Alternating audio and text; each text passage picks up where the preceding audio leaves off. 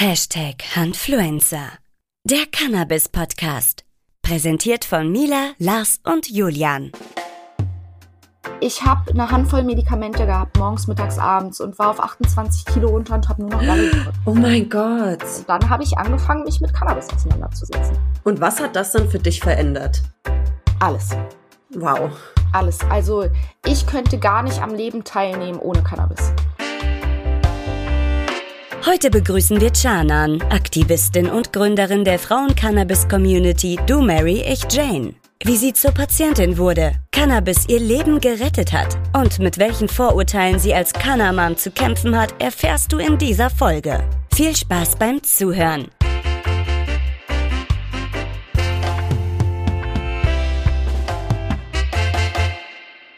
Herzlich willkommen, liebe Zuhörer und Zuhörerinnen, zu unserer neuen Podcast-Folge. Heute mit der lieben Chanan. Chanan, du bist in den sozialen Medien bekannt als Du Mary Ich Jane. Du hast bereits schon einiges geleistet. Du hast einen Podcast geleitet, einen YouTube-Channel eröffnet. Du bist als Influencerin tätig. Und dir geht es neben der Aufklärung und der Entstigmatisierung von Cannabis auch um die Normalität in Verbindung mit Cannabis. Herzlich willkommen. Ich freue mich sehr, dass wir dich heute begrüßen dürfen.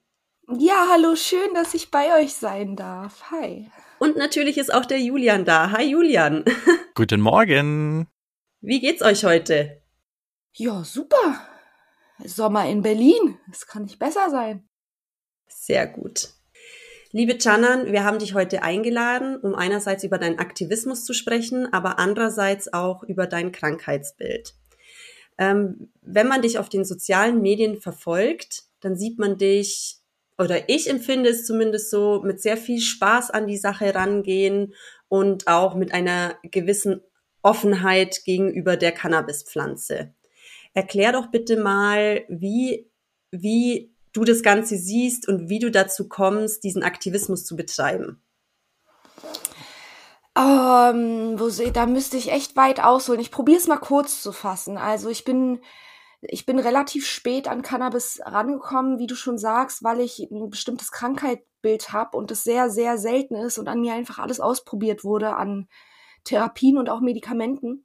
Und ich bin erst mit Anfang 20 an Cannabis rangekommen, komme nicht aus einem ich würde mal sagen, äh, Kifferfreundeskreis, ohne dass es abwertend klingen soll. Also ich hatte keine Freunde, die Cannabis konsumieren. Hatte ich früher auch nicht, komme nicht aus diesen Kreisen und ähm, war daher mit diesem Thema relativ alleine. Und das auch gute zehn Jahre.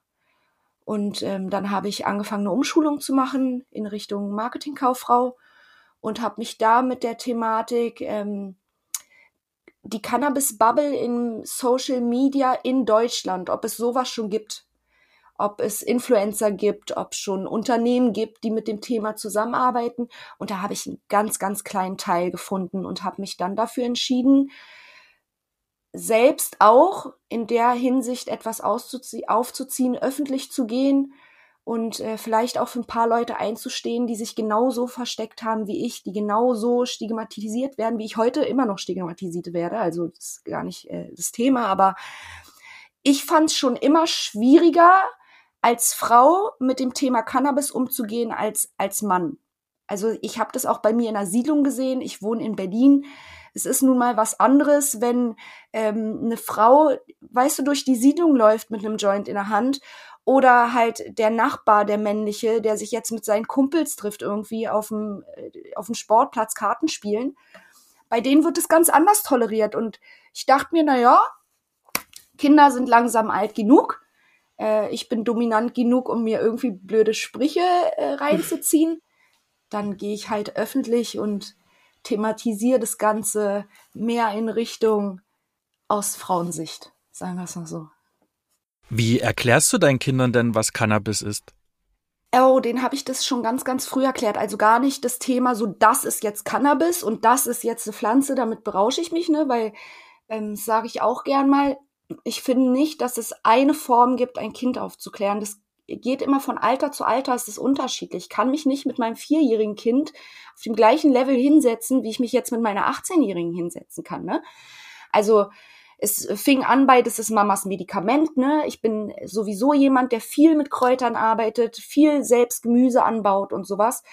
Daher war das eigentlich gar nicht groß eine andere Substanz für die oder jetzt was Besonderes oder was Berauschendes oder so. Ich habe nie wirklich ein großes Geheimnis vor den Kindern ähm, gemacht.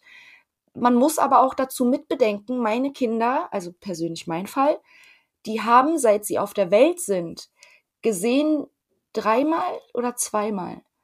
Zweimal oder dreimal, ich müsste meine Unterlagen gucken, habe ich ja neu laufen lernen müssen. Also die haben ihre Mutter schon immer einmal ne, komplett krank werden sehen im Rollstuhl, dann fängt die wieder an zu laufen und auf einmal powert die wieder mit uns ihr Leben durch und macht Ausflüge. Also daher war das bei uns gar nicht so ein Thema, dass ähm, Cannabis irgendwie etwas sein könnte, was berauschend ist, weil davor waren es Tabletten, wo sie nicht ran durften. Ne? Auf deine Krankheit gehen wir gleich ein. Mich würde jetzt nur interessieren, Janan, deine Kinder sind ja jetzt schon erwachsen beziehungsweise groß ja. und sie verstehen ja jetzt wahrscheinlich, dass du Cannabiskonsumentin bist und was diese Pflanze ja. für dich bedeutet. Wie gehen sie denn jetzt damit um? Wie können sie denn das jetzt auch vor ihren Freunden darstellen oder wie gehen auch die Freunde deiner Kinder damit um? Wie erklärst du es ihnen denn jetzt? Ähm, ich glaube, jetzt brauche ich gar nicht mehr so viel erklären, weil die ganzen Jahre halt so viel Aufklärung gelaufen ist. Ne? Mhm. Wenn du es mal zusammenrechnen, du sagst selber, eine große Kinder, meine Tochter ist 18, mein Sohn ist 15. Also rechne mit, bei meinem Sohn sind es ganze 15 Jahre Aufklärung und bei meiner Tochter dann auch noch so 14 hinterher. Das ist, ähm, also ich habe sie, ich will mir gar nicht selber auf die Schulter klopfen, ne? aber ich habe vor allem meine Tochter, mein Sohn war gar nicht so interessiert daran, aber vor allem meine Tochter wirklich in allem aufgeklärt, was Cannabis bewirkt. Also gar nicht nur dieses Rauschen, ne, sondern fang an beim Synapsenverbinden im Gehirn. Ich habe ihr immer gesagt, ey, das ist okay, wenn du mit Mitte 20, ne, gib dir, aber mit 14, 15, 16 ist es halt semi. Und ähm, da bin ich auch sehr dankbar, dass meine Tochter da ähm, relativ, ich würde mal sagen, intelligent ist, empathisch reagiert und so beide der Kinder haben nie einen Hang zu Cannabis gehabt. Also bei meiner Tochter weiß ich sogar auch im Freundeskreis ähm, ist nicht ihrs. Also ich habe sie auch noch nie gesehen, dass sie hier nach Hause kommt und irgendwie geraucht haben hätte können. Ne? Als Elternteil sieht man ja sowas so ein bisschen. Das Interesse ist eigentlich gar nicht da, weil die wissen, was davon passiert. Ne? Also es ist jetzt nicht so, dass du einen lilanen Elefanten siehst und dann mit Astralreisen gehen kannst und weiß ich nicht, weißt du, den Moonwalk auf dem Mars machst imaginär, die sind so radikal aufgeklärt und auf dem Boden der Tatsachen, dass die sich so denken, ja, pff, gut, ob ich es jetzt konsumiere oder nicht, würde jetzt auch keinen Unterschied machen. Mein Sohn ist sowieso ein sehr zurückhaltender Typ, also ich habe da einerseits Glück gehabt, andererseits glaube ich schon, dass es auch an dieser dollen Aufklärung liegt. Also wirklich wie wir ja die ganze Zeit auch sagen, Mila, Präventionsarbeit. Also den Kindern ist wirklich vernünftig zu erklären. Ne? Natürlich kannst du einen Rausch davon haben, weiß nicht, ob er dir was bringt, ist relativ semi, bisschen Lachen, bisschen Hunger und dann war es das auch schon wieder. Ich denke aber auch bei den Teenies ist das Problem gar nicht Cannabis. Das hatte ich auch schon mal selber in einem Podcast angesprochen. Also das habe ich bei meinen mitgekriegt. Meine Tochter ist jetzt 18 und das, was ich in den letzten sechs Jahren mitgekriegt habe, Cannabis ist definitiv nicht das Problem bei den Jugendlichen. Ja, sondern? Ecstasy. Eine Pille kostet hier drei bis fünf Euro und ich habe einen Rausch von sechs bis acht Stunden. Warum sollte sich ein Teenie von dem bisschen Taschengeld, was er kriegt, jetzt mal Real Talk, meine Meinung, ich bin kein Fachmann, mhm. aber du bist ein Teenager und du kriegst Taschengeld und wie viel kriegst du denn? Überleg doch mal, wie viel Gras kostet auf dem Schwarzmarkt.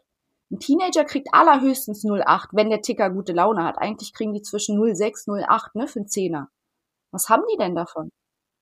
Der sitzt ja auch nicht da und raucht den jetzt alleine. Die sind dann mit sechs, sieben, lass es zehn Freunde sein. Was haben die denn davon? Die kriegen kurz Hunger, vielleicht wird's lustig und dann war's das schon wieder. Also Alkohol, Ecstasy, Ibuprofen mit Alkohol. So eine Dinger äh, krieg ich viel mehr mit. Also vor allem bei den ganz, ganz Jungen, ganz Jungen bezeichne ich 12, 13, 14, es ist wirklich Ibuprofen mit Alkohol. Okay, das ist wirklich erschreckend. Also das ist, kann ich nur sagen als Mutter, das ist das, was ich ganz groß mitkriege, dass Cannabis eigentlich gar nicht groß das Problem ist. Also wenn ich zurückdenke auf, ich bin 85 geboren, meine Schulzeit, finde ich, wie gesagt, ist meine Ansicht, ist Cannabis heutzutage auf dem Level, wo Tabak damals war. Okay.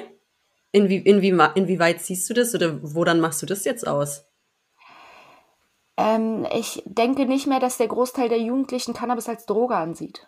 Ah, okay. Und also in dieser Generation ist es schon normal in der Gesellschaft. Es ist schon dieses, ja, ich trinke aber keine Flasche Wodka, ne? ich schieß mich nicht weg.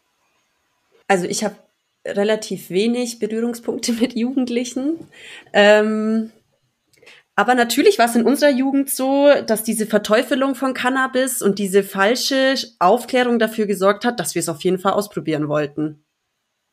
Weil man sich gedacht hat, das ist ja, also uns, bei uns wurde das ja quasi noch so äh, mit Heroin gleichgestellt. Oh, wird heutzutage aber ab und zu auch noch, also so ist nicht. Also auch bei meinen Kindern gab es in der Klasse Aufklärung mit einem Polizisten, der dann Drogentests von den Jugendlichen verlangt hat und, und, und. ich glaube, da gab es euch doch nicht. Das habe ich auch ganz groß in meiner Story thematisiert. Ich habe gestern auch noch mal meinen digitalen Kram sortiert. Da habe ich extra noch mal die Videos abgespeichert, falls ich die irgendwann mal brauche, weil dort meine Tochter äh, eins zu eins drin erzählt, was wirklich in der Schule passiert ist. Und ich dann auch, weil ich ja danach ähm, bei einem Gespräch in der Schule war, wo ich auch gebeten wurde, das aus dem Internetbereich rauszunehmen, das Video, was ich verweigert habe ähm, da ging es darum, dass ein Polizist zur Aufklärung in der Klasse drin war und ähm, sozusagen rausgekommen ist, dass ähm, von Schülern Drogentests verlangt werden können. Also der Direktor hat drei Drogentests, ne, Urinaltests im, im Sekretariat und wenn der Beamte oder die Sozialarbeiterin oder wer auch immer, irgendein Lehrer der Meinung ist, dieses Kind hätte Drogen konsumiert oder wäre nicht ne, so da und hat halt den Verdacht, kann dieses Kind einfach getestet werden, wenn das Elternteil das okay dazu gibt. Und das finde ich schon extrem krass. Also. Aber das, aber das, aber es muss ein Okay von einem Elternteil kommen. Also da wird ja, erstmal befragt, ob das für die Eltern in Ordnung ist. Ja, es wird kurz angerufen und gefragt, ob das für die Eltern okay ist, ne? Und wenn man von den meisten Eltern ausgeht, ist es okay.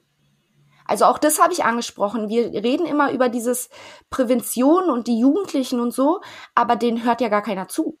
Weil da kommt ja jemand, der äh, möchte gerne aufklären, der ist aber Beamter, der erzählt dir, das ist ganz schlimm und du kommst dafür in den Knast und sagen wir mal jetzt, du wirst erwischt, dann was passiert denn? Deine Eltern werden gerufen, äh, dann wird das Jugendamt, soll da eine Drogen, äh, Drogenaufklärung machen, da gehen vielleicht deine Eltern mit dir hin, weil die Lehrer dich dahin geschickt haben Fakt ist aber, das Jugendamt hat gar keine Beraterin, die dich jetzt über Drogen berät, sondern hat eine Bearbeiterin, die eine Liste hat von Stellen, wo du dich dann hinwenden könntest.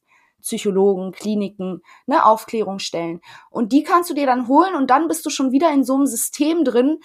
Und ähm, ich würde euch empfehlen, mal einen erwachsenen Jugendlichen äh, einzuladen, der sowas mal mitgemacht hat.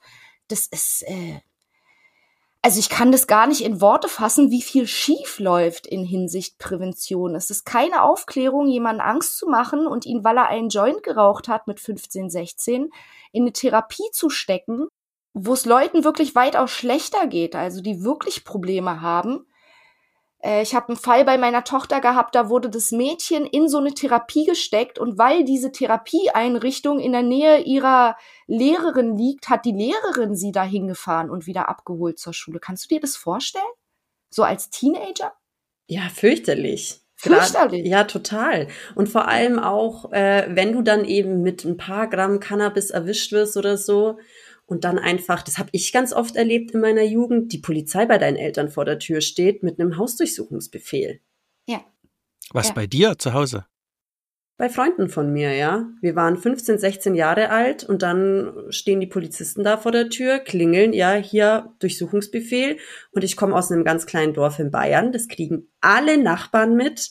Du ja. bist das Gespräch ja. des Dorfes und was das mit dir macht, was das nachhaltig, was es für Wirkungen hat. Das ist irre. Ich hatte einen guten Freund, der hat die Haustür nicht mehr aufgemacht, wenn es geklingelt hat und er nicht verabredet war. Ja. Also wenn du dich bei dem nicht vorher angemeldet hast und früher war halt nicht so mit WhatsApp und so mal schnell, hey, ich komme jetzt vorbei, dann bist du bei dem vor der Tür gestanden, der hat nicht mehr aufgemacht. Der war, der war wirklich, der hatte wirklich eine Störung, eine richtige Angstzustände von diesem Einmarsch der Polizei damals bei sich zu Hause. Ey, fühle ich, fühle ich. Also der Vater ein großes Polizei, Tier bei der aber Firma. ich hatte auch Angst. Ich habe auch die Tür nicht aufgemacht, also wo die Kinder kleiner waren und ähm, ich war auf dem Balkon und habe gerade konsumiert, habe ich die nächsten anderthalb Stunden Tür auch nicht aufgemacht. Wie du schon sagst, warst du nicht angemeldet, war ich nicht zu Hause. Das Risiko bin ich gar nicht eingegangen. Und siehst du da jetzt ein Verbesserungspotenzial mit der geplanten Legalisierung, was den Kinder- und Jugendschutz betrifft oder die Kinder- und Jugendaufklärung? Jein. Weil es liegt ja trotzdem irgendwie an, äh, ganz eingebildet an uns, also an den Leuten, die sowieso schon in dieser Bubble arbeiten und selber engagiert sind in Richtung Aufklärung, vor allem im Social-Media-Bereich, da sind die Jugendlichen nochmal drin. Ähm, eine, eine allgemeine, dass wir eine bessere Prävention kriegen in Hinsicht Aufklärungsprogramm und sowas sehe ich nicht. Weil es ist ja nicht so, Mila, ich habe ähm, vor allem in den ersten Jahren viel mit dem Jugendamt und auch den Schulen kommuniziert, ja. Es ist nicht so, dass es keine Präventionsprogramme gibt oder Vereine, die wirklich eine geile Arbeit leisten, geiles Konzept haben, tolle Leute haben, also jüngere Leute auch, die dann in die Schulen reingehen würden. Nur, das hat mir das Jugendamt damals gesagt, entscheidet die Schule selber, ob sie dieses Angebot annehmen und ob sie oder ob sie es nicht annehmen. Und laut Aussage des Jugendamtes damals zu mir nehmen wirklich bis zu 80 Prozent der Schulen diese Angebote nicht an. Und kannst du dir erklären, warum? ein Zeitmangel, ein organisatorischer Mangel. Also es hat nicht mal kostentechnisch was zu tun, weil das wird von den Vereinen auch gratis angeboten, diese Präventionsarbeit. Oder es gibt ja auch Workshops, ne? Also es gibt ja auch Sachen, die gehen über zwei, drei Tage. Da ist es wirklich das fehlende Engagement der Schule. Also es gibt ganz, ganz viele tolle Sachen, auch heutzutage schon, auch ohne Legalisierung. Aber es liegt halt wirklich an der Schule dran, dieses Angebot auch anzunehmen. Und wie ich schon meinte, das Jugendamt meinte zu mir persönlich, 80 Prozent der Schulen nehmen diese Angebote gar nicht an. Und wenn man es ehrlich nimmt, die anderen 20 Prozent sind größtenteils Gymnasien. Und das fand ich schon eine heftige Aussage, muss ich schon sagen. Also, weil wir reden hier von deutschlandweit, ne? Wir reden nicht von nur Berlin. Wie könnte man deiner Meinung nach denn so ein Präventionsangebot interessant für Schulen machen? Ähm, ich glaube gar nicht, dass da das alles so uninteressant ist. Ich glaube schon, dass da sehr geile, interessante Sachen dabei sind. Nur muss so unser System auch mal sehen von den Zeiten her. Dann spielt da, denke ich mal, auch noch ganz groß Corona dazu. Also wie viel von der Zeit, die eigentlich im Stundenplan steht, wird mein Kind überhaupt unterrichtet? Ist es die Betreuungszeit, die da noch dann sein muss? Ne? Jemand, der Präventionsarbeit macht und von außen kommt, ist ja rechtlich eigentlich nicht dafür da, dein Kind zu betreuen. Also da geht es einfach auch um versicherungstechnische Gründe. Ich denke wirklich, es ist einfach nur es einzuorganisieren. Also Lehrer zu finden, die dann sagen, okay, das mache ich die Unterrichtsstunden mit, okay, ich nehme mir die Zeit raus oder wir schieben den Stoff, den wir eigentlich unterrichten wollten, halt auf einen anderen Tag oder so. Ich glaube, es geht wirklich nur intern ums Organisatorische. Es ist, äh, kurz gesagt, ich denke mal, es ist ihnen zu anstrengend. Es ist ihnen einfach zu anstrengend.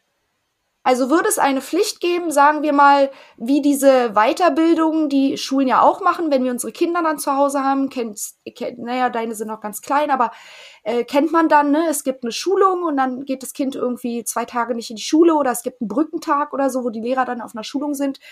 Wenn man das als Pflicht einführen würde, ne, dann wäre das Problem, glaube ich, gar nicht so groß. Aber da es keine Pflicht ist und was Freiwilliges und es einfach so viel Pflichten gibt, die du ja in der Schulzeit durchziehen musst, bleibt dafür keine Zeit. Mal angenommen, du würdest für so einen Präventionskurs, Workshop ähm, gebucht werden. Was würdest du den Jungs und Mädels denn erzählen? Wow, ey, das würde ich, glaube ich, ganz genau ausarbeiten, auch nach Stufe der Altersklasse, wo ich bin. Ja. Ich würde auch äh, bei einer Präventionsarbeit gar nicht, also was heißt gar nicht, ich würde natürlich aufklären, aber ich würde vor allem die Jugendlichen mal viel erzählen lassen. Was mhm. ist denn deine Ansicht? Was sind denn deine Gefühle dazu? Was hast du denn bis jetzt schon erklärt gekriegt überhaupt ne, in der Thematik? Ähm, weil es ist leider wirklich noch so der Fall. Es ist krass, ne? Aber wir haben 2023 und es gibt wirklich noch dieses Bild des Beamten in Uniforms, der in der Klasse steht und die erzählt, du siehst lilane Elefanten vom Cannabis. Ja. Also ich habe echt eine Followerin, ähm, die hat mir damals geschrieben bei diesem Thema Prävention und so. Sie meinte, ey, sie ist nur an Cannabis gekommen durch diesen Polizisten. Der hat halt so Sachen gesagt, wie man kriegt Halluzinationen, ne, man sieht sowas wie lilane Elefanten und so. Und sie dachte sich nämlich mit 14, ey geil, das will, das will ich, ich, auch. Sehen. Das will ich auch, das will ich sehen. Ja, genau, das war ja das, was ich vorhin meinte dass wir genau dadurch eben auch daran gekommen sind, weil wir dachten, oh, das ist so ein gefährlicher Stoff, der keine Ahnung, was mit dir macht und das ist auch noch verboten, das möchte ich ausprobieren. Ja, ja. Du hast ja. lange ja, keinen okay, Elefanten stimmt, gesehen. Du warst ja auch so. Ich habe bis jetzt immer noch keinen Elefanten gesehen. Ich warte ja noch drauf. Ey, ich auch nicht.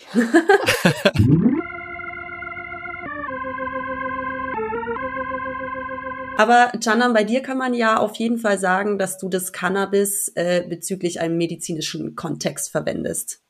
Ja. Du bist ja neben dem ganzen Spaß, also ich, ich verfolge dich sehr gerne auf Social Media. Ich schaue mir das sehr gerne an, weil du neben der Aufklärung einfach unterhaltend bist. Ja, ich finde es sehr unterhaltsam, was du machst.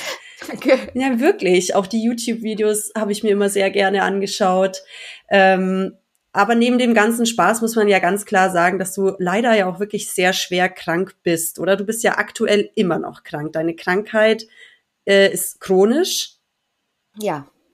Vielleicht kannst du einmal äh, kurz man erklären. sieht's mir nicht an, Gott sei Dank, ne, auf den ersten Blick. Die meisten Leute denken, ich bin gar nicht krank, aber Nee. ja doch. Also Ja. ich habe ähm, ganz viele Tumore im linken Bein. Also bei mir ist mein, mein Nervensystem befallen. Meine Nerven spalten sich auf und bilden Tumore, die dann aus Nervengewebe bestehen. Ergo, eigentlich könntest du sie nicht entfernen, aber es macht halt so starke Schmerzen, dass es ab und zu mal entfernt wird. Dadurch entstehen halt aber Lähmungen, ne? weil dann der Teil von dem Nerv fehlt. Also mein linkes Bein ist eigentlich ab Knie abwärts, fühlt sich an wie eine Prothese, ist noch mein Bein. Also es wird noch durchblutet unten, aber Zehen und kann ich gar nicht mehr bewegen. Was unter mir auf dem Boden ist, das merke ich gar nicht. Also ich merke, dass ich auf dem Boden ankomme, aber nicht, was unter mir ist. Ähm, die Schmerzen habe ich gut im Griff durchs Cannabis über Jahre. Da habe ich keine Probleme mehr. Ich konnte auch ähm, das Tumorwachstum relativ gut eindämmen damit. Also fast stoppen sogar. Und äh, ja, also mir geht's wirklich gut durchs Cannabis, aber ich habe halt noch relativ viele Tumore im Körper, die halt aus Nervengewebe bestehen. Und diese Krankheit ist halt so unbekannt, dass ich halt auch wenig ärztliche Hilfe habe. Gibt es eine Bezeichnung für diese Krankheit? Nee, gibt's nicht. Also sie dachten äh, jahrelang, es würde Neurofibromatose sein als Sondertyp. Neurofibromatose ist so eine ähnliche Nervenkrankheit, wie ich habe. Davon gibt's Typ 1, Typ 2, ich glaube heutzutage sogar Typ 3, lass mich nicht lügen. Damals war es Sondertyp bei mir, äh, weil ich auf, auf keinen der beiden Typen gepasst hatte. Und heutzutage haben sie gesagt, ist es nicht. Also ich habe irgendwas ganz, ganz eigenes. Irgendwas, was gar nicht gibt, ist gar nicht erforscht. Und bevor du, äh, also du hast ja gesagt, dass du erst sehr spät mit, mit dem Cannabiskonsum begonnen hast. Hast du das aufgrund deiner äh, Erkrankung gemacht, dass du gesagt hast, Ja. du probierst jetzt mal was anderes aus? Was hast du denn, wenn ich dich so direkt fragen darf, was hast du denn für einen Leidensweg hinter dir? Also was musste alles passieren, damit du gesagt hast, ich versuch's jetzt mit Cannabis? guck mal, ich, ähm, da, ich habe früher als äh, Jugendliche und auch als Kind, ich habe Leistungssport gemacht. Also ich war schon immer ein sehr sportlicher Typ und ich habe Kampfsport gemacht, Judo und war auch relativ gut in äh, Berlin, also so bei Meisterschaften dabei und habe im Kader gekämpft. Und mit äh, ungefähr 13, so mit 12, 13, habe ich extreme Schmerzen gekriegt und sie haben gesehen, ich habe Tumore im Bein und mich hat ein Orthopäde einfach aufgeschnitten und diese Tumore entfernt. Seitdem sind auch die ersten Lähmungen. Und da habe ich auch das erste Mal wieder laufen lernen müssen. Also es hat sich damals so über ein halbes Jahr gezogen, war ja auch noch Anfang 90er, ne, war alles ein bisschen schwieriger. Und ähm, dann wurde ich direkt zwei Jahre später nochmal operiert, musste wieder neu laufen lernen. Also dieser Leidensweg geht eigentlich schon seit ich ein Teenager bin. Und da man sich immer auf die Ärzte verlassen hat, weil es ja auch sowas Seltenes ist und keiner kennt sich ja aus, ne? Und dann der eine, der sagt, ey, ich mach das, dem vertraust du dann denke ich mal, ist auch sehr viel schiefgegangen. Also ich habe bis zu meinem, wie alt war ich? 22, 21, 22, 23, ungefähr bis zu dem Alter habe ich wirklich alles gemacht, was die Ärzte gesagt haben. Also alles an Medikamenten genommen, alles an OPs mitgemacht, alles an Therapien, hier Eistherapien, Wärme, irgendwelche Bestrahlungen und was die nicht alles ausprobiert haben. Aber ich war Anfang 20 schon für die Ärzte so ein extremes Versuchkaninchen. Ich habe eine Handvoll Medikamente gehabt, morgens, mittags, abends und war auf 28 Kilo runter und habe nur noch Galle gekotzt. Oh mein Also Gott. ich habe alles bekommen. Ich habe Antiepileptika bekommen, ich habe Antidepressiva bekommen, ich habe Morphide bekommen, ich habe Opiate bekommen, ich habe Medikamente bekommen, die durfte ich nur ein, zwei Tage nehmen und alles in so einem wilden Cocktail. Und was ich heutzutage weiß, weil ich habe mir das alles von der Krankenkasse schicken lassen letztes Jahr, so eine Auflistung, was ich jemals bekommen habe. Du Mila, das ging mit den Medikamenten ein knappes Jahr und ich habe 72 Seiten voll. Und in Dosen, die in Deutschland nicht mal zugelassen sind. Also das, was ich recherchiert habe, habe ich auch Dosierungen bekommen, die weder auf mein Körpergewicht äh, funktionieren, ne, noch in Deutschland zugelassen sind. Auch ein 1,80 Mann auf 90 Kilo hätte diesen Dosen an Medikamenten gar nicht nehmen dürfen. Und dann habe ich einen kalten Entzug gemacht. Also ich habe mich echt bei meinen Eltern eingesperrt und habe einen kalten Entzug gemacht von diesen Medikamenten. Gott sei Dank bin ich nicht dran gestorben, das weiß ich halt auch heutzutage, ne? Daran hätte ich draufgehen können, Herzstillstand. Kannst halt nicht einfach so einen Nullentzug von so harten Medikamenten machen. Auch keine Empfehlung an irgendjemanden, bitte macht es nicht, bitte macht es in Begleitung. War ein harter Kampf, ja, aber seitdem ich nehme nichts mehr in meinen Mund. Also für mich ist das zum Beispiel eine traumatische Erfahrung, wie für deinen ähm, Bekannten dort dieses mit dem Tür aufmachen. Bis heute stecke ich keine Tablette in meinem Mund. Also weder ein Supplement noch nichts. Tabletten sind für mich ein ganz großes Trauma. Gibt es denn noch irgendwelche Medikamente, die du aktuell nimmst? Nee, würde ich auch nicht. Also auch wenn sie mir welche empfehlen würden, würde ich gucken, dass ich einen natürlichen Weg finde. Ja. Bis auf Cannabis. Ist ja ein natürlicher Weg. Ja, ähm, ich meine als Medikament im Sinne von, bekommst du dafür eine Kostenübernahme? Ach so, das meinst du als ja. Medikament. Boah, ich denke mal, ich könnte so einige Sachen beantragen, auch hinsichtlich ähm, Ernährungsergänzungen und sowas, ne? Mhm. weil ich schon so lange sehr krank bin. Aber ich sag dir ganz ehrlich, ich bin bei sowas gar nicht hinterher. Ich muss jetzt mal noch mal kurz einhaken. Also wir haben ja auch auf der Mary Jane ein paar äh, schöne Momente miteinander erlebt und haben auch, wir waren dann auch noch zusammen essen, wir sind nach, zusammen nach Hause gelaufen. Ich hätte niemals gedacht, dass du so schwer krank bist. Das merkt und sieht man dir nicht an. Keiner, ja. Tö, tö, tö, Gott sei Dank, ich klopfe mal auf Holz. Ähm, nee, und ähm, ich probiere es auch, mir nicht ansehen zu lassen. Also es ist jetzt nicht so, dass ich mich anstrenge, nicht krank auszusehen, aber wenn man so viel Krankheit hinter sich hat und jetzt bin ich ja auch nun Anfang dieses Jahr schon wieder fast gestorben, ne, durch was anderes und ich habe halt so einen Lebenswillen und fühle mich eigentlich so wohl in meinem Körper, dass ich zum Beispiel sage, worüber viele lachen, ey, solange ich Pumps tragen kann, trage ich Pumps. Ja. Ich saß in meinem Leben schon so oft im Rollstuhl oder konnte nicht laufen oder ähm, früher, bevor es Cannabis gab, hatte ich ja so starke Schmerzen. Es war ja, äh, da, da waren ja ganze Tage gar nicht machbar, Situationen nicht machbar, weil das ging wie so ein, äh, wie bei einem Epileptiker ist, ging das los, ne? Und dann ging da wirklich auch gar nichts mehr vor Schmerzen. Und das habe ich heutzutage nicht. Also werden die 12 Zentimeter High Heels angezogen, solange es geht. Mila, und dann sieht man es mir halt auch nicht an, ne? Ja, ja, kann ich bestätigen. Du hattest sehr hohe Absätze an. Janan, wie kam dann das Cannabis in deinem Leben? Wie kam es dann dazu? Ähm, es kam eigentlich durch einen Anästhesisten, der mir privat zu Cannabis geraten hat. Diese, diese Krankheit ist einfach so selten, dass sich auch kaum Arzt damit auskennt und auch wenige trauen sich, das zu operieren. Es sei denn, ihr Ego ist so hoch, dass sie es einfach operieren wollen, wie dieser erste Arzt, ne, der Orthopäde war und gar nichts damit zu tun hatte. Eigentlich werde ich ins Krankenhaus nach Dessau geholt, weil es dort äh, Geräte gibt, die es in Berlin damals noch nicht gab. Und meine Ärzte und die Geräte, die für die OP gebraucht werden, wurden damals aus der Schweiz eingeflogen. Also in Deutschland gab es gar keinen Arzt mehr, der das konnte und auch keine Geräte. Also die mussten Geräte und Ärzte wirklich aus der Schweiz einfliegen. Und dann war ich halt immer in Dessau im Krankenhaus, wo wirklich im Nirgendwo, ne? Wenn du aus Berlin kommst, ist es für dich nirgendwo so ein Krankenhaus auf dem Feld. Und ähm, da war schon meine Zeit, dass ich diesen Tablettenentzug gemacht habe. Also ich hatte ja diesen harten Tablettenentzug gemacht und war auch sehr dünn und psychisch auch auf einem Level, ey, ich will gar nichts mehr in meinem Leben. Ich nehme nichts mehr. Ich kaufe kein Shampoo, ich kaufe kein Waschmittel, ich koche mir alles selber, ich pflanze meine Sachen selber an, ich gehe Äpfel sammeln, ich kaufe nichts mehr. Also ich war so ein richtiger, ich nenne es mal gerne Bio-Nazi. Also es ist mit dem Tabletten, also Pharma ist für mich wirklich ein großes Thema gewesen. Und ähm, die haben mich halt so schwer operiert, ne? Und ich wollte nichts nehmen. Also auch nach der OP wollte ich weder eine Ibuprofen noch andere Schmerzmittel. Und das fanden die halt nicht so geil, die Anästhesisten. Und dann ist einer von denen ähm, mal zu mir gekommen, als ich draußen auf dem Gelände mit meinem Rollstuhl war. Ich war ja Zigarettenraucher schon immer.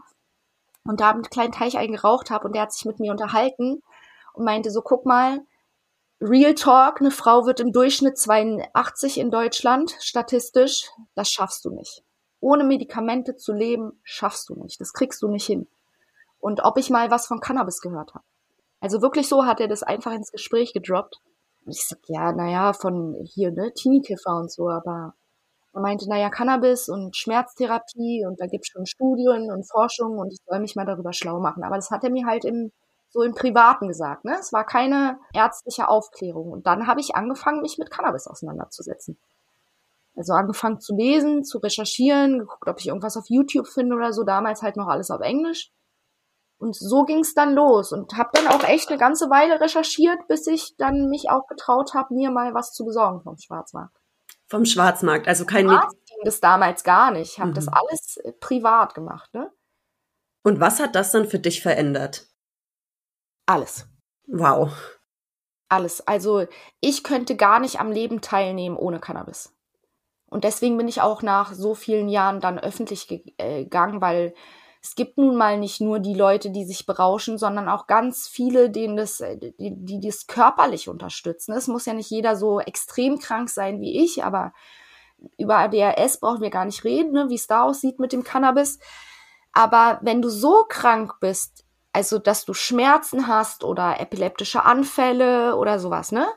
Dann musst du den Alltag noch in den Griff kriegen und dann hast du noch die zwei Kinder. Also entweder ich rock den Tag durch, bin schlecht gelaunt, hab zwischendurch Schmerzen, wo du mich nicht ansprechen kannst, ne, wenn die dann überhaupt mal vorbeigehen.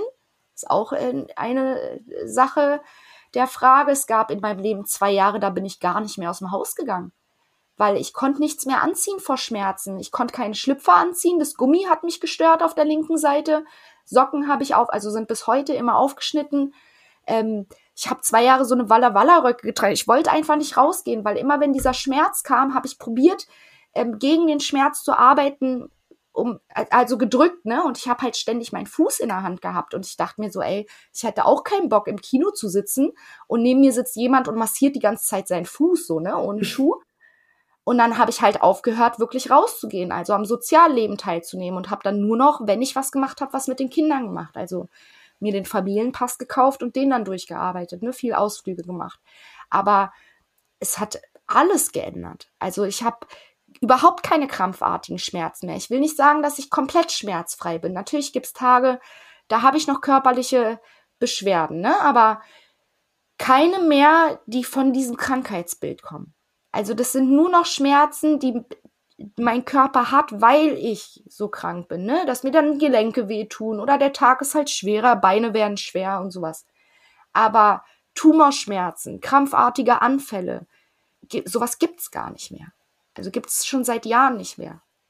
Und deswegen wegen dem Konsum von Cannabis. Das muss man sich mal überlegen. Also ich war auch vor zwei Jahren ähm, beim MRT, das Charité hatte mir, Charité Berlin hatte mir einen Brief geschrieben, weil, wie gesagt, sehr seltene Krankheit und sowas forschen, also sie forschen sehr gern an sowas. Und ich hatte einen Brief bekommen, dass meine Tumore dort noch in der Pathologie liegen, ne? Über 15 Jahre, by the way. Und die würden die gerne noch mal aus der Pathologie holen, um daran zu forschen. Und dann muss ich mein Okay geben und ob ich dazu bereit wäre, halt noch mal in so ein Ganzkörper-MRT reinzugehen und zu gucken, ne, ob sich was verändert hat und so. Und da war ich vor zwei Jahren drin und ähm, das Tumorwachstum von vor zehn Jahren im Vergleich ist so minimal, dass man wirklich fast sagen könnte, es ist gestoppt. Und da kann jeder sagen, was er will, das ist Cannabis. Ich habe ja nichts anderes gemacht. Ich habe alles weggelassen und konsumiere seitdem Cannabis. Und seitdem wachsen die nicht mehr. Und davor war ich in einem Stadium, dass ich langsam alle zwei, drei Jahre operiert wurde und eigentlich gar kein Arzt mehr mich operieren wollte, weil es steht ja schon drin inoperabel. Weil das Bein bleibt ja steif. Also bei jeder OP haben sie mir gesagt, sie können danach nicht mehr laufen, ihr Bein bleibt steif. Also man sieht es gerade nicht, aber ich habe Gänsehaut. Die Geschichte ist Wahnsinn und sehr, sehr berührend, finde ich. Deswegen habe ich aber auch so ein Problem mit Ärzten. Ne? Also im Moment habe ich eine sehr lapidare ärztliche Anbindung und ja, was soll ich sagen? Also selbst therapiert, wie ganz viele andere Patienten selbst therapiert, ra selbst rausgefunden, was tut dir gut. Am Anfang habe ich das auch echt wie die Medikamente benutzt, so ist nicht, ne? Weil ich hatte ja Respekt davor. Für mich war es, wie du meintest, ne? Für mich war es immer noch dieselbe Substanz wie Heroin, nur dass mir ein Arzt gesagt hat, ey, es hilft dir irgendwie. Und dann habe ich es benutzt wie die Medikamente. Ich sollte Medikamente dreimal am Tag nehmen, also habe ich probiert, irgendwie Cannabis dreimal am Tag zu konsumieren. Heutzutage sieht es natürlich anders aus. Ne? Das hat sich jetzt eingependelt, aber es war schon viel experimentieren, viel selber rausfinden, ne? was tut dir gut, was tut dir nicht gut. Und dann muss man auch sagen, über den Schwarzmarkt ist es relativ schwierig als Patient ähm, die richtige Substanz zu finden, weil wem erzähle ich das? Cannabis ist nicht Cannabis, ne? Cannabis ist nicht Cannabis, das stimmt. Und da hatte ich auch böse Erfahrungen. Also ich hatte auch Sorten, da habe ich extreme Schmerzen von gekriegt. Also viermal im Joint gezogen und ich bin vor Schmerzen gestorben. Es hat eher unterstützt, dass ich Schmerzen kriege, anstatt es mir zu nehmen. Ja, heutzutage muss ich sagen, geht es mir super. Wie du ja schon sagst, man sieht es mir nicht an. Äh, ich kann auch auf hohen Schuhen laufen. Ich kann auch schon wieder eine ganze Weile laufen. Also bin jetzt niemand, der mit dir bis nach Italien wandern kann. Das muss ich mir eingestehen. Sowas kriege ich nicht auf die Reihe. Aber doch. Eine halbe Stunde durch Berlin geht gut. gut. ja, ich, ich schaffe auch länger. Also bis so 10, 12 Kilometer kriege ich hin in so einem Schritt. Ähm, wie, wie, regelmäßig konsumierst du denn heute? Ähm, ich konsumiere den ganzen Tag. Okay, und wie viel Gramm sind das ungefähr? Oh, lass mich lügen. Ich glaube, so viel sind's gar nicht, du. Mhm. Also immer eher also hätte, kleine Dosen echt, konstant gehalten ich hätte echt gedacht, ich ähm, rauche von der Grammzahl her mehr, aber wenn ich es runterrechne, ja, 1,5 bis 1,8 mhm. an einem normalen Tag. Und was ist deine bevorzugte Art des Konsums? Leider Joints. Mit ich Tabak so gemischt? Davon, ja, mm. ich finde es so schlimm. Ne? Es ist gerade bei mir voll das Thema, dieses Tabakrauchen. Ich bin halt ein ich hatte halt nie was mit Cannabis zu tun. Ich fand auch als Teenager halt die Kiffer langweilig, nicht? Weil dieses Alkoholmäuschen die gern Party macht. Oder halt auf der Wiese trinkt mit ihren Freunden. Ich war halt schon immer Raucher, ne? Ich habe mit 14 schon geraucht. Und Tabak ist für mich so ein richtiges Mindfuck-Thema. Ne? Mm. Ich würde so, so gern davon wegkommen. Ich habe oft auch ohne ähm, Tabak mein Cannabis konsumiert, habe viel Zeiten gemacht, wo ich andere Sachen ausprobiere. Ganz pur ist auch nicht mein Ding habe dann mit Kräutern gemischt. Also ich rauche auch gerne mit Kräutern, ist nicht die Frage. Aber Real Talk, ich bin so tabakabhängig, es mhm. fehlt mir. Also es fehlt mir richtig krass. Also Plan ist jetzt aber, ähm, Ende August zieht meine Tochter aus, dass ich mich hier vielleicht mal eine Woche einsperre und dann, wie ich damals den Tablettenentzug gemacht habe, einen kalten Tabakentzug mache. Also meine Traumvorstellung vom Cannabiskonsum wäre wirklich nur noch zu essen oder zu vaporisieren. Hm. Also es wäre mein Traum-Zukunfts-Ich. Das ist ja meine bevorzugte Art des Konsums. Also ich vape. Ich rauche auch super gern Joint mit, braucht man gar nicht sagen, aber ich vape meistens und am liebsten trinke ich abends so einen Kanna-Kakao. Ja? Mhm, das mache ich total gern. Siehst du, das wäre mein Traum-Ich. Du bist mein Traum-Ich. Oh ja. Zumindest was den Cannabiskonsum angeht. aber du warst doch jetzt, Janan, im Urlaub ja. in der Türkei und hattest da ja. auch auf Social Media angekündigt, eine Cannabis-Pause zu machen. Ja, habe ich auch. Hast du gemacht? Habe ich durchgezogen, ja. Zwei Wochen kein Cannabis? Ja, war auch echt easy, muss ich sagen. Also ich habe ja davor schon gesagt gehabt, ähm, ich will drüben nicht konsumieren. Und warum? Es hat einfach folgenden Grund, ob Patient hin oder her. Ich bin ja selber Türkin, ne? Und ähm, ich fahre halt in, ich fahre halt erstens nicht ins Hotel, irgendwo nach Antalya, wo ganz viele Touristen sind. Ich bin in einem ganz kleinen Urlaubsort. Da fahren wir seit über 30 Jahren hin. Also ähm, weiß ich nicht, ob ich in einem Land wirklich anecken möchte, auch wenn es erlaubt ist. Also ich weiß, dass du in der Türkei als Cannabis-Patient konsumieren darfst. Ich weiß auch, dass Hotels, wenn du angibst, dass du Patient bist, dir ein extra Zimmer geben mit Balkon, dass du geschützten Raum hast zu konsumieren, weil in, auf der Türkei kannst du ja nun mal nicht am Strand sitzen und rauchen und so. Ähm, ganz ehrlich, Mila, mir ist es zu gefährlich. Ob Patient hin oder her, wir reden da von einem Land, so sehr ich es auch liebe, was gerade regiert wird von einem Diktator. Und wenn ich drin bin, egal ob ihr alle auf die Straße geht oder nicht, ich komme da nicht raus. Mm. Also erstens, das Risiko war mir zu hoch, egal ob erlaubt oder nicht. Ich habe gar keine Lust, aber so war ich schon immer als Mensch. Ich gebe mich nicht in eine so risikoreiche Situation, dass ich in den Moment kommen könnte, dass ich mich erklären muss. Ich möchte mich nicht erklären. Ich möchte nicht erklären, auch hier in Deutschland, ich möchte nicht erklären, warum ich nach Gras rieche. Ich möchte nicht erklären, äh, warum ich kiffe. Also es war auch bei den Kindern so, ne? Deswegen habe ich mich immer versteckt. Ich war halt immer sehr einsam, ich habe mich immer versteckt. Ich will mich nicht erklären. Möchte das nicht. Also das mache ich in der öffentlichen Arbeit, aber privat möchte ich nicht mit dem Polizisten diskutieren. Ich möchte nicht mit dem auf dem Flughafen diskutieren, Papiere rausholen, die zeigen.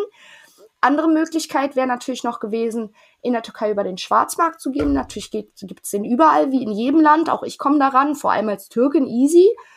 Da war für mich halt nur die Frage, Bila Real Talk, möchte ich das rauchen? Total. und ich weiß, wie das Weed bei uns da unten aussieht und ähm, ganz klare Entscheidung, äh, nee. Aber also möchte ich gar nicht, dann verzichte ich lieber. Aber wie ging es dir dann so in den schlechten Quali kommen, dann kann ich es auch lassen zwei Wochen, ne? Aber wie ging es dir dann in den zwei Wochen?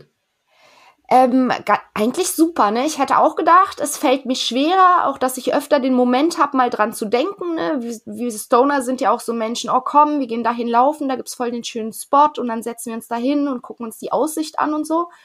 Und bei mir da drüben, wo ich das Haus hab mit meinen Eltern, das ist schon Traum, ne? Haus am Strand, Ausblick auf Griechenland drüber und man nennt es übersetzt das Paradies der Türkei. Also ich hätte echt gedacht, ich habe da oft den Moment, dass mein Kopf sich so sagt, so, oh, hier jetzt ein Rauchen, ne, mit dem Ausblick und schön, war gar nicht der Fall, überhaupt nicht. Ich habe gar nicht dran gedacht. Cannabis habe ich extrem mit Tabak kompensiert. Ich habe sehr viel Zigaretten drüben geraucht. Daher hat mir das Rauchen der Lunge nicht gefehlt. Essen war schwer. Also die ersten drei Tage ist mir Essen sehr schwer gefallen. Und am vierten Tag war aber okay. Und dann war alles super. Also ich habe gar keinen großen Entzug oder irgendwie das Fehlen vom Cannabis gemerkt. Und die Schmerzen? Rauchen an sich hätte mir gefehlt. Das wäre das Schlimmste gewesen. Also hätte ich gesagt, jetzt okay, ich höre auf, komplett zu konsumieren, ich rauche gar nicht mehr. Und die Schmerzen, weil du ja sagst, dass du mit dem Cannabis deine Schmerzen im Griff hast? Ey, das ging noch. Da hätte ich gerne gewusst, wie lange ich dich rauchen muss, damit ich wieder vielleicht so einen Schmerz kriege, weil die kommen ja relativ, ne, so auf einmal so krampfartig. Hatte ich nicht in der Zeit, die zwei Wochen. Aber ich kann ja halt auch nicht sagen, ey, hätte ich jetzt eine Woche länger nicht geraucht, dann hätte es vielleicht wieder angefangen. Ne? Also da haben Freunde auch zu mir gesagt, ey, aber du bist ja eigentlich Patient und kein Spaßkiffer. Meinst du wirklich, das ist so eine gute Idee, jetzt zwei Wochen gar nicht zu konsumieren, weil du benutzt es ja als Medikament? Was ich aber, also worauf ich vertraut habe, ähm, war in der Anfangszeit, als ich Cannabis selber ausprobiert habe, habe ich auch nicht direkt gemerkt, dass es mir hilft. Also es war ja nicht so, dass ich jetzt den, mir den ersten gebaut habe, den geraucht habe und dann dachte ich mir so, oh geil, mir geht's gut, ich habe keinen Schmerzen mehr, ne? Also ich habe das erst nach zwei, drei Wochen gemerkt. Ich habe nach zwei, drei Wochen erst gemerkt und das dann auch erst äh, dann auf den Abend, ne, wo du den ganzen Tag schon durchgepowert hast. Hier Schule, Verein und noch den Haushalt und Spielplatz und so, dass ich abends zu Hause saß, halt einen geraucht habe und mir dann dachte so, ey, warte mal, du hattest heute keinen Anfall. Du hattest heute keine Schmerzen. Und dann habe ich das mal beobachtet und dann war es wirklich so, ey, du hattest heute nur einmal so einen Krampf. Ey, jetzt hattest du zwei Tage so einen Krampf, jetzt hast du auf einmal gar nicht mehr so eine Krämpfe. Also es war auch am Anfang so, dass ich erstmal eine Weile konsumieren musste, bis ich gemerkt habe, dass es mir hilft. Und da glaube ich, ich bin kein Arzt, äh, homöopathisches Mittel. Das ist bei anderen ja auch so. Also Baldrian hilft ja auch nicht, sobald du es nimmst. Das musst du ja auch eine Weile lang nehmen, bis dein Körper anfängt. Also musst schon ein bestimmtes Level aufbauen. Und ich denke mal, ich denke, wie gesagt, ich bin kein Wissenschaftler, dass es beim Cannabis genauso ist. Also es wäre interessant, vielleicht mal länger durchzuziehen, um zu gucken, okay, ab der wievielten Woche fängt es denn an, dass wieder die Krankheitsmerkmale ne, und die Beschwerden kommen. Aber zwei Wochen waren okay. Du hast dich ja bestimmt durch verschiedene Sorten probiert? Oder ja. ähm, gibt es eine, die besonders gut hilft bei dir? Ähm, ich muss sagen, ich bin ein absoluter Fan von allem, was eigentlich jeden anderen wegklatscht. Also genau das Gras, was wohl jeder sagt, ich zieh zweimal, dann kann ich nicht mehr, das ist meine Sorte. Also hohe THC-haltige Sorten? Ähm, ich weiß gar nicht, ob das so groß an dem THC-Wert liegt. Ich glaube eher an den, an den, an den Terpenzusammensetzungen. Also alles, was einen hohen CBG-Wert hat, ne, ist, und das sind halt meistens, was man sagt, so im Leinmund Indica-Sorten, ne? So alles, was so Kuschrichtung geht und das hilft mir am meisten bei den Schmerzen. Also ich habe gemerkt zum Beispiel, viele Leute lieben ja Haze, vor allem in Berlin ist ja überall Haze, Haze, Haze. Echt, ja? Ich unheimliche Schmerzen, ja. Ah, kriege ich unheimliche Schmerzen von. Ich bin auch überhaupt kein Fan von Amnesia, kriege ich unheimliche Kopfschmerzen von. Also ist auch gar nicht meine Sorte. Ähm, kann man denn in Berlin, ja, kann man ganz speziell Sorten bestellen und kaufen, gell? Auf dem Schwarzmarkt denke ich schon, ja. Wir sind ja in der digitalen Zeit, oder? Ja, ja, total. Habe ich auch schon mitgekriegt. Ja. Also ich glaube, dass es äh, vor der digitalen Zeit etwas schwieriger war. Ne? Da hast du den, den Schwarzmarkt gehabt, so wie ich ihn auch kannte. Du fährst an Cotti und der Erste spricht dich an. Ne, du musst ja nicht mal jemanden ansprechen, die sprechen ja dich an. und dann äh, besorgst du dir irgendwas äh, und der weiß ja selber gar nicht wirklich, was er verkauft. Ich kann das Buch empfehlen, ähm, ein Drogenkartell richtig führen. Es ist ein kein Geschichtsbuch, es ist ein wirtschaftliches Buch und relativ schwer zu lesen. Ich fand es einen ganz schönen Brocken, also ich habe dafür ganz schön gebaut als guter Leser, aber in dem Buch wird wirtschaftlich ganz gut erklärt, wie so eine Struktur auf dem Schwarzmarkt läuft. Und wir reden hier von einer Struktur, die arbeitet wie großen Firmen, wie Coca-Cola, wie Nike. Ne? Also du hast ja auch auf dem Schwarzmarkt auch gute Quali, wenn du rankommen würdest, weil du weißt, ey, die grown in großem Stil selber und weiß ich nicht, schieß mich tot in Brandenburg auf irgendeinem Dorf und ich weiß, okay, die Septemberernte in Berlin ist safe Brandenburger Gras. Und ich weiß, dass es halt clean ist, so, ne? Also, auf, auch auf dem Schwarzmarkt denke ich schon, dass du mit den bestimmten Leuten an so eine Infos rankommst. Für den Laien eher nicht. Sehr interessant, Shannon. Musst du dich auf die Aussagen verlassen, ne? Also es gibt immer die Leute, die an geiles Gras rankommen, weil der Kumpel growt oder, ne, aber ich hatte nie das Glück zum Beispiel, ne? Deswegen auch relativ schnell halt über einen Arzt, weil ich habe halt gemerkt, von bestimmten Sorten kriege ich richtig krasse Schmerzen. Plus ich hatte ähm, mal die Erfahrung noch in diesem ersten Jahr, wo ich selber ausprobiert habe, mit Cannabis mich zu behandeln. Ich hatte einmal, nee, guck mal, einmal hatte ich ein Gras. Ich konnte mich nicht mehr bewegen ich denke mal, es war besprüht. Das hatten wir auch schon mal in der Community besprochen, auch, ne, da war so das Thema, ne, gestrecktes Gras. Ich will gar nicht wissen, mit was. Ich vermute aber Heroin. Wow. Weil ich habe geraucht und ich konnte mich nicht mehr bewegen. Mein Kopf war komplett anwesend. Ich saß so auf der Couch und konnte meinen Arm nicht heben. Also ich habe mit den Augen Richtung Arm geguckt und wollte den anheben und es ging nicht. Und das hat auch stundenlang angehalten. Also ich, vier Stunden bestimmt, dass ich wieder überhaupt mal einen Finger so bewegen kann. Ne? Wie spooky. Richtig spooky. Und ähm, dann hatte ich einmal das Pech, eine Sorte zu erwischen, was mich extrem depressiv gemacht hat. Also ich habe geraucht und habe sofort depressive Gedanken gehabt und nur rumgeheult den Abend und nächsten Tag wieder konsumiert und es ging mir wieder so und dann hat ähm, Bekannter mich darauf aufmerksam gemacht. Wir haben das Gras dann nämlich Selbstmordgras getauft, ähm, dass die Charge sozusagen von, ne, die da angekommen ist auf dem Schwarzmarkt, das, das war einfach eine Terpenmischung, die hat mich extrem depressiv gemacht. Daher bin ich auch für den legalen Markt. Also egal ob Patient hin oder her, der Schwarzmarkt ist einfach keine Lösung. Das ist nicht machbar. Wie lange hat es gedauert, bis du den richtigen Arzt gefunden hast? Ich habe ihn immer noch nicht gefunden. Also ja, du findest natürlich Ärzte, ähm, die, die Cannabis ne, ja. verschreiben, mhm. aber ich suche eigentlich einen Arzt bis heute, der auch Bock hat auf meine Krankheit. Also nicht mhm. dieses Pflaster drauf und weiter geht's oder ich weiß gar nicht damit umzugehen, ne? Ich hätte gerne so eine so eine ganzheitliche Betreuung. Also der Neurologe, der mir Cannabis verschreibt, dass ich mit dem auch über meine Beschwerden reden kann. Aber ich bin an Cannabis rangekommen durch Googlen, welcher Arzt beschäftigt sich damit. In Berlin ähm, habe ich dann eine Praxis gefunden, äh, eine neurologische, die machen nur Cannabis. Also da gehst mhm. du echt nur hin für Cannabis. Und ich glaube gar nicht so, weil du jetzt eine richtige Behandlung haben willst und über die lief es halt. Also ja. bis heute habe ich keinen Arzt, wo man mal weitergehen kann. Ich kam mal an einen ran, war auch geil, aber der ist dann in Rente gegangen und ich habe nie weitergemacht. Ich wünsche dir auf jeden Fall weiterhin so viel Erfolg mit deiner Selbstmedikation. Deine Geschichte ist ja eigentlich unglaublich. Ich finde es äh, so krass immer, dass, also so wie du reagierst, reagieren einige in meinem, also die ich kennenlerne oder in meinem Leben oder so, ne? Wenn man sowas selber erlebt hat, dann ist das normal. Also man merkt ja gar nicht, dass das wirklich krass war oder so, was man erlebt hat.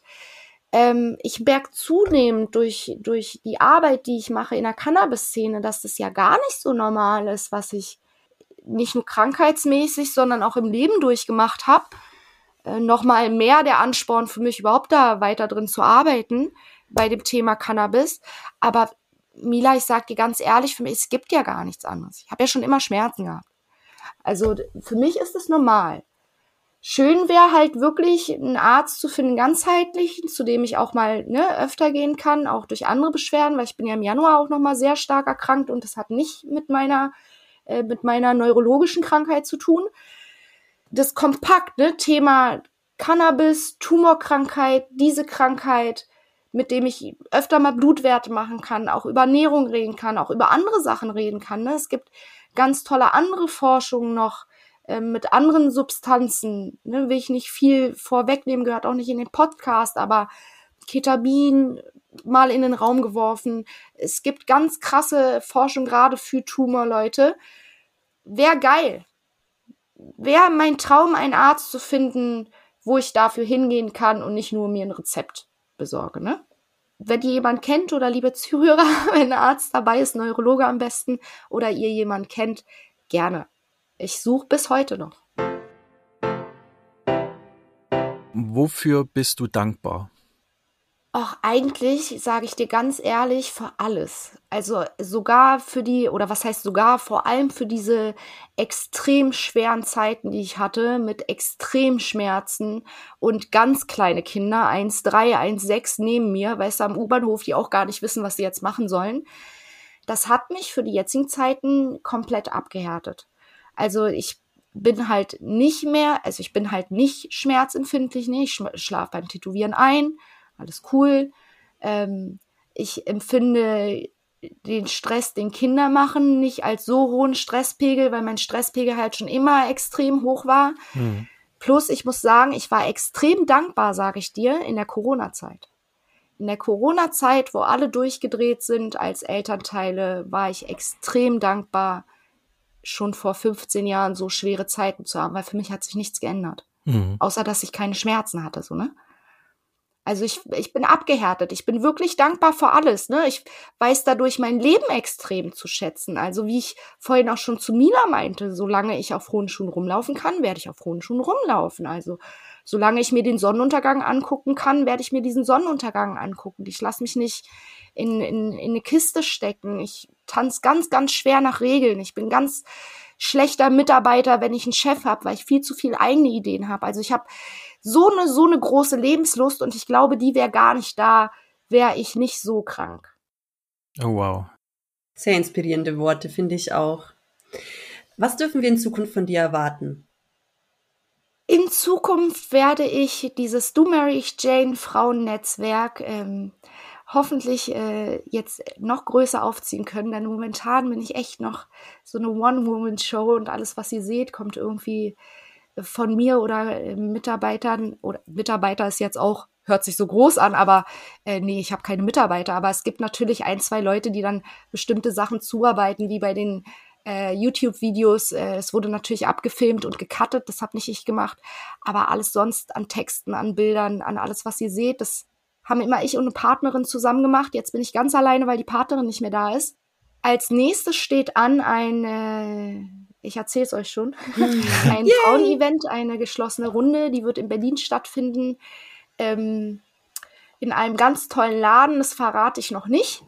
Und ähm, das wird ein geschlossener Frauenkreis. Also es sind natürlich auch alle Männer bei uns willkommen. Wir, ich sage ja auch immer so gern online Liebe, Blüten und Batz.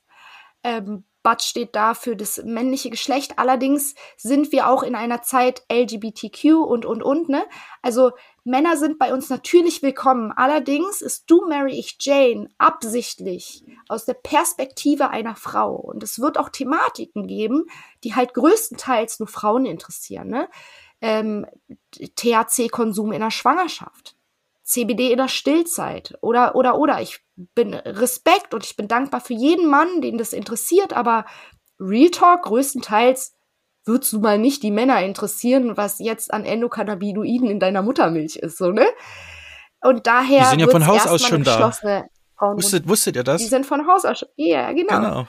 Und wenn du dann noch zuarbeitest, also da gibt's ganz viel spannende Themen oder auch Ansichten, ne? Was, was wie wir Mädels so denken oder erlebt haben. Ähm, wie sieht's aus mit Cannabis und PMS oder PDMS oder äh, Kinderwunsch, Cannabis und Kinderwunsch. Ne?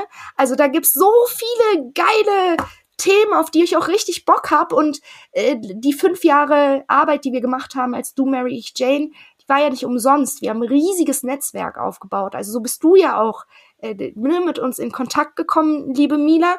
Es ist ja ein Frauen-Cannabis-Netzwerk. Also wir sind vernetzt schon, würde ich sagen, im größten Teil der Frauen, die in dieser Szene arbeiten oder ähm, dafür einstehen, ne? da haben wir ein Netzwerk gegründet. Und jetzt ist an der Zeit, dass diese Frauen sich auch zusammensetzen können. Das haben wir ja gerade auf der Mary Jane gemerkt und besprochen, dass wir wirklich langsam, wie ihr Männer ja auch macht, ähm, diese Sessions haben, ne? Und da sitzen und dann eine Frau Doktor über das Thema spricht und eine, weiß ich nicht, Sextoy-Herstellerin über äh, Dildos, die aus Hanfplastik bestehen oder so. Also gibt's wie, wie gesagt, so geile Themen, auch Randthemen. Und das steht jetzt als nächstes an, diese Live-Veranstaltung, die wird im November stattfinden. Da wird's auch keine Karten für zu kaufen geben, weil die erste ist wirklich für geschlossene Gäste. Und eigentlich plane ich das dann mehrfach im Jahr und dann auch deutschlandweit. Also, dass wir auch nach NRW runterkommen und dass du dir dann halt so eine Karte für so eine Live-Runde sozusagen kaufen kannst mit Unternehmerinnen und tolle Produkte. Das steht jetzt erstmal an. Ich hoffe, ich kann den Podcast dann weiter drehen, weil wie erwähnt, ich bin ja sehr, sehr schwer erkrankt und habe mich erst gerade wieder aufgerappelt, komme jetzt gerade erst wieder online nach dem Urlaub. Ich hoffe, dass ich den Podcast dann zukünftig auch weiter drehen kann, mit natürlich dann den ganzen Gästen, ne? Mit dir, liebe Mina, mit einer Frau Dr. Schabner, mit anderen ganz tollen Frauen, die in der Szene halt sind oder bestimmte Thematiken angreifen. Leute, die backen. Ne? Im Studio haben wir auch die Möglichkeit, ich habe eine Küche im Studio. Ähm, da hoffe ich, dass es so weitergeht. Plus, ich bin gerade im Aufbau für den Do Mary Exchange Shop. Also es ist, es ist ganz schön viel und es kommt auch ganz schön viel und Jetzt stehen auch noch die ganzen Messen an, die noch da sind. Ne? Also äh, es wird, es wird. Ich freue mich. Ich freue mich über, wie ich vorhin schon meinte, ne? über jeden Moment, über jedes Gespräch, über, wenn man auch so alleine ist. Also ich war ja mal mit dem Thema Cannabis so alleine.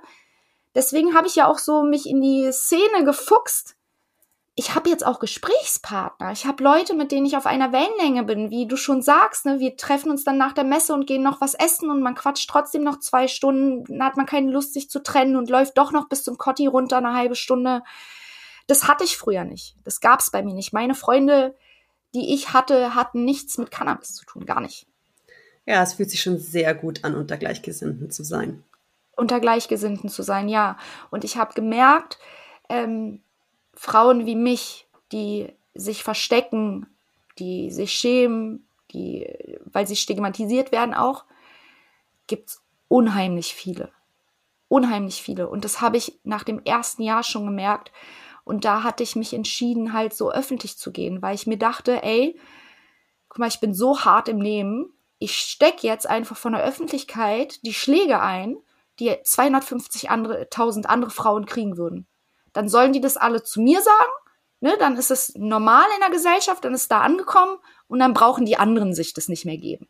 Also mit dem Grund bin ich eigentlich in die Öffentlichkeit gegangen und gesagt, okay, komm, wir machen das jetzt öffentlich, ich zeige auch mein Gesicht dazu, ich verstecke mich nicht wie die anderen Und äh, wenn da Kommentare kommen oder wenn eine Zeitung mich zerreißen will, ich setze mich dahin, sollen sie mich zerreißen. Dafür haben dann aber hinter mir die 250.000 Frauen, die es in Deutschland gibt, die nun mal konsumieren und dann vier Stunden Barbie spielen mit ihrer Tochter ne, und hier die aufgehende Blume machen und sowas. Dafür haben die dann aber ihre Ruhe und werden dann halt nicht beleidigt. Also das ist der Grund, warum ich in die Öffentlichkeit gegangen bin. Canan, vielen Dank für dein Standing und für deine Vibes, die du aussendest. Also ich finde deine Arbeit wirklich sehr, sehr wertvoll und ich freue mich sehr, dass du heute hier zu Gast warst. Ich danke euch, dass ich zu Gast kommen konnte und ich danke euch auch, dass wir im Netzwerk so toll zusammenarbeiten, dass es immer größer wird auch. Julia, natürlich bist du auch herzlich willkommen bei Du Mary Jane. Schon gesagt, Mythen und Batz. Ja. Ähm, ja, von mir auch vielen Dank an der Stelle und dir weiterhin viel Erfolg. Wenn jemand deinem Netzwerk beitreten will, wo und wie kann er mit dir in Kontakt treten? Ähm, ich bin am besten zu erreichen momentan bei Instagram äh, auf dem Do Mary Ich Jane Channel. Sollte da mal eine Nachricht untergehen, auch das passiert gerne mal bei Instagram, einfach nochmal schreiben. Es werden auch einige aussortiert. Ihr könnt äh, mich noch erreichen über den Telegram-Channel. Es gibt noch einen Do Mary Jane Telegram-Channel. Der äh, wird nicht so aktiv betrieben. Also da werden nicht ständig Nachrichten reingebombt, aber da könnte man mich auch privat erreichen. Und ansonsten haben wir eine Website, da steht eine E-Mail-Adresse drauf. Schreibt eine E-Mail. Okay. Also erreichbar sind wir. Sind wir. Sind wir. Und ich antworte auch jedem. Also, wir sind ja noch nicht bei anderthalb Millionen Menschen, die irgendwie jeden Tag schreiben. Ja. Noch nicht. Ich antworte. Wie heißt denn also der, der, Telegram, der Telegram-Channel? Auch du Mary Jane. Okay, alles, alles klar. du Mary Jane. Okay. So, unsere allseits beliebte Abschlussfrage, was fällt dir schwerer, anfangen oder aufhören? Anfangen oder aufhören von Cannabis? Allgemein. Anfangen oder aufhören? Ähm, kommt drauf an, was es ist.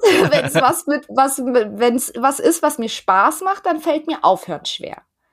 Wenn es was ist, was ich machen muss, dann fällt mir ehrlich gesagt Anfang schwer. Dann, wenn ich da keine To-Do-Listen habe, die dann drei Tage da hängen und ich schon schlechtes Gewissen gegenüber mir habe, fange ich mit nix an. Hat es dir denn bei uns gefallen? Sehr. War ein sehr tolles Gespräch mit euch. Ihr seid natürlich auch herzlich beim Do Mary Jane Podcast eingeladen, wenn der weitergeht. Yay. Auf meiner Couch. Sehr, ähm, sehr gern. Eine ganz tolle Couch im Studio. Mila kennt sie wahrscheinlich von YouTube, unsere, unsere rosa Couch. Ähm, ja, ich hoffe, wir können dann bald weiterdrehen. Dann seid ihr natürlich herzlich willkommen. Ich freue mich sehr darauf. cool. Dann an der Stelle, auch wenn es dir Spaß gemacht hat, werden wir jetzt aufhören. Und bis zum nächsten Mal. Stay green. Eure Cannabis Guides, die Mila. Der Julian. Und die Janan. Tschüss. Ciao. Ciao.